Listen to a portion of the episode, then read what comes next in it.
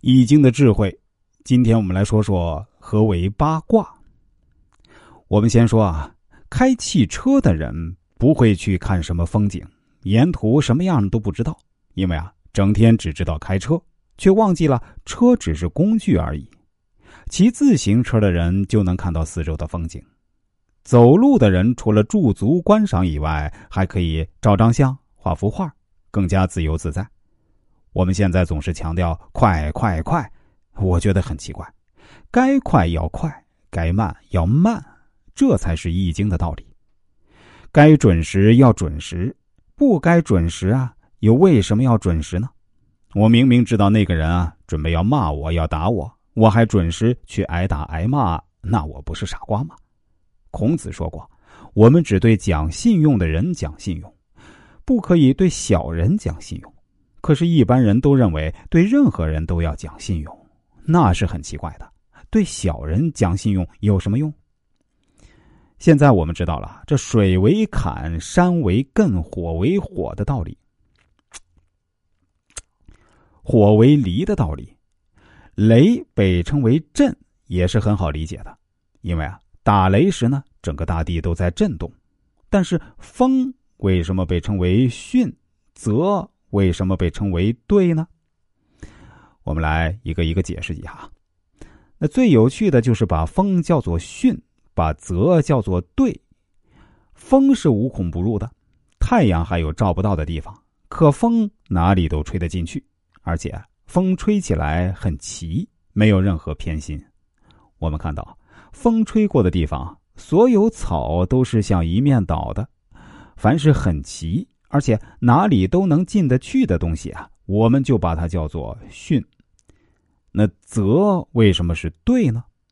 当我们到清澈的池塘边去啊，通常都会感到心情很愉快，因为池塘边多半有些树木，景色很美，令人赏心悦目。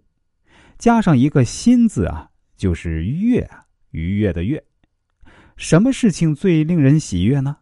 就是别人给你一张支票。居然兑现了，这时候当然会很开心。那火叫做离，这个就更有意思了。火就是太阳，太阳每天从东方一升起来，就开始要离开东方了。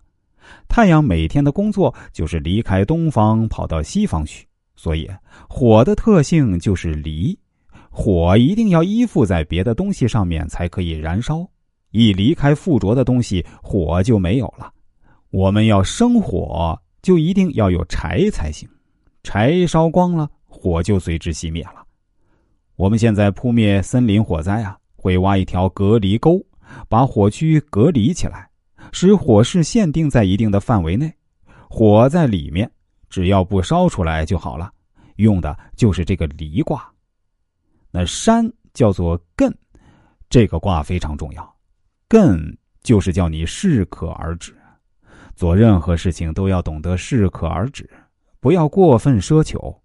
我们爬山的时候，爬累了就要休息一下，不能一味的硬撑，否则还没到山顶就累死了。爬山要慢，这样才能欣赏美景；爬山快，那就变成挑夫了。所以，有的事情要快才好，有的事情却要慢一点才好。做任何事情都要懂得适可而止。不要过分奢求。易经虽然很古老，但是它跟我们的生活很贴近，因为我们随时随地都在用它。